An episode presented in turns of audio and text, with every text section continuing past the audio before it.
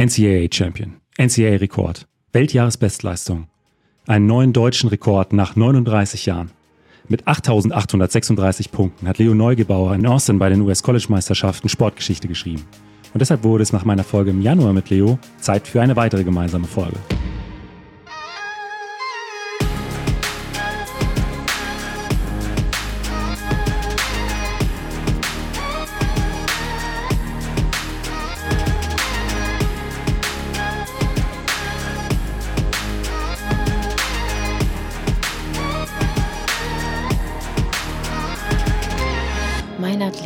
Leichtathletik-Podcast aus Frankfurt am Main. Ja, Leo, erstmal vielen, vielen Dank, dass du Zeit für eine gemeinsame Folge gefunden hast.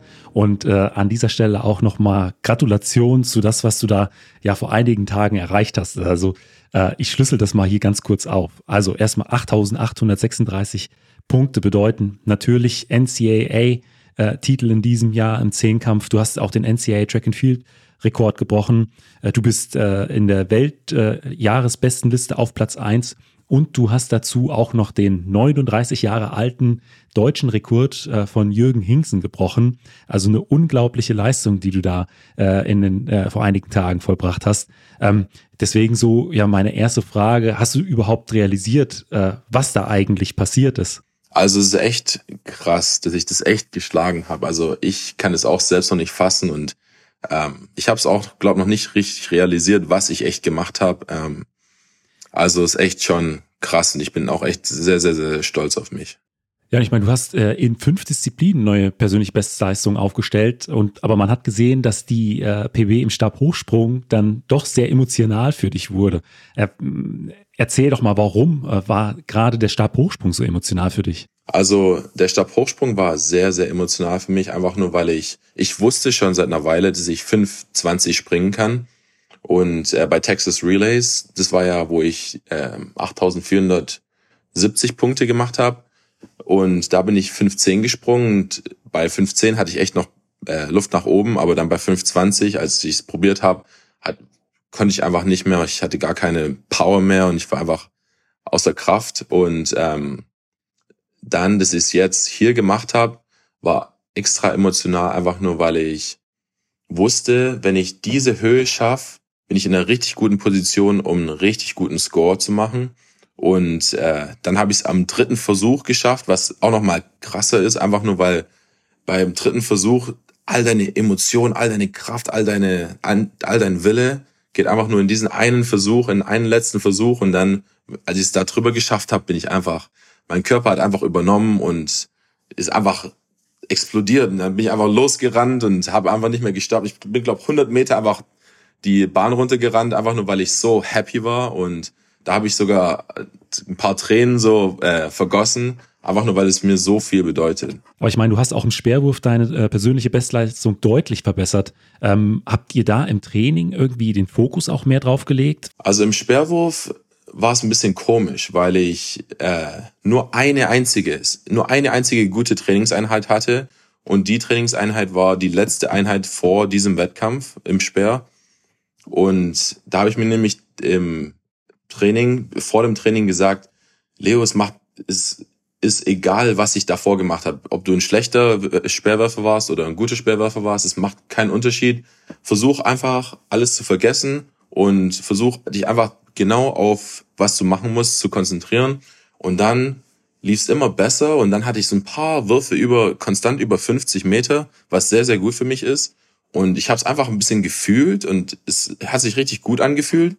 Also dann dieses eine Training, das es mir ermöglicht hatte, ähm, so weit zu werfen. Und dann mein erster Wurf war ja auf äh, 54 Meter, nächster auf 55 Meter. Und dann habe ich so gedacht, oder mein Trainer hat mir auch gesagt, letzten einfach alles reinwerfen.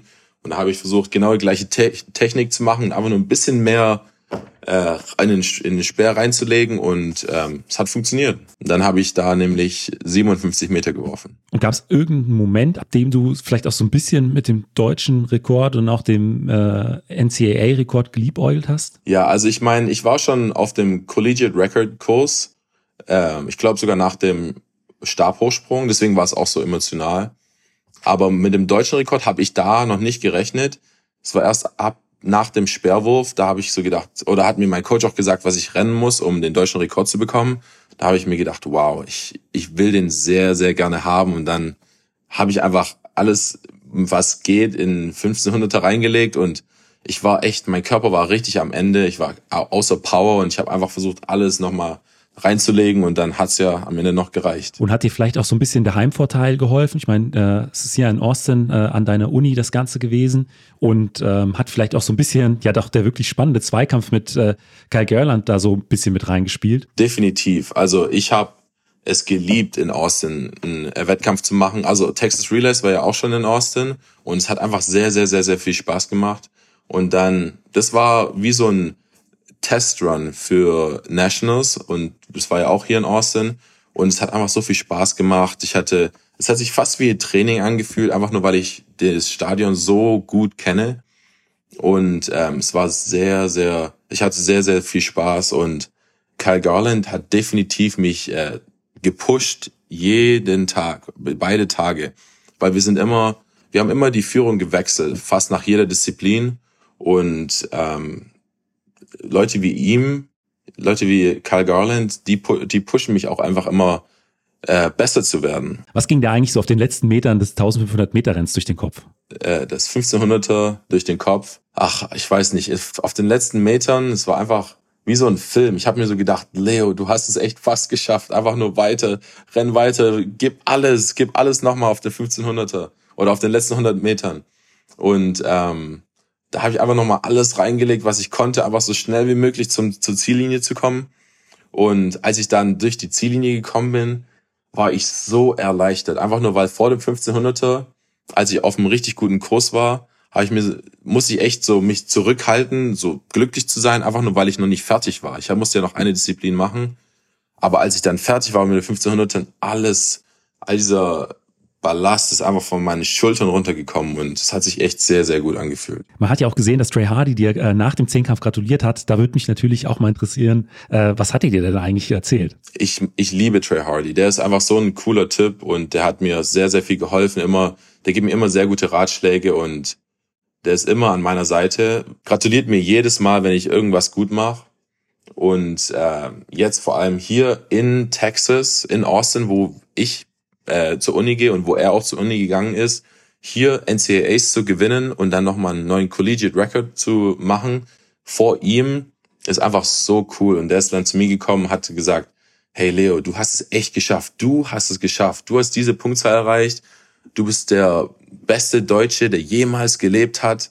Und das einfach zu realisieren, ist einfach krass. Also, und dann von Trey Hardy, das, das von Trey Hardy ist einfach nochmal, bedeutet mir so, so viel mehr und einfach in diesem Moment zu sein und ihm im Arm zu haben, war einfach, einfach krass. Und wie geht's jetzt für dich bis zur WM weiter? Äh, wirst du davor noch in Deutschland für einige Wettkämpfe sein oder äh, wie sieht es aus? Ich bin mir noch nicht 100% sicher, ob ich irgendwelche Wettkämpfe vor der WM machen werde, aber ich bin definitiv, mein Ziel ist definitiv die WM und ähm, da trainieren wir also jetzt erstmal die nächsten wahrscheinlich zwei Wochen machen wir ein bisschen langsamer, einfach zur Regeneration, so schön erholen.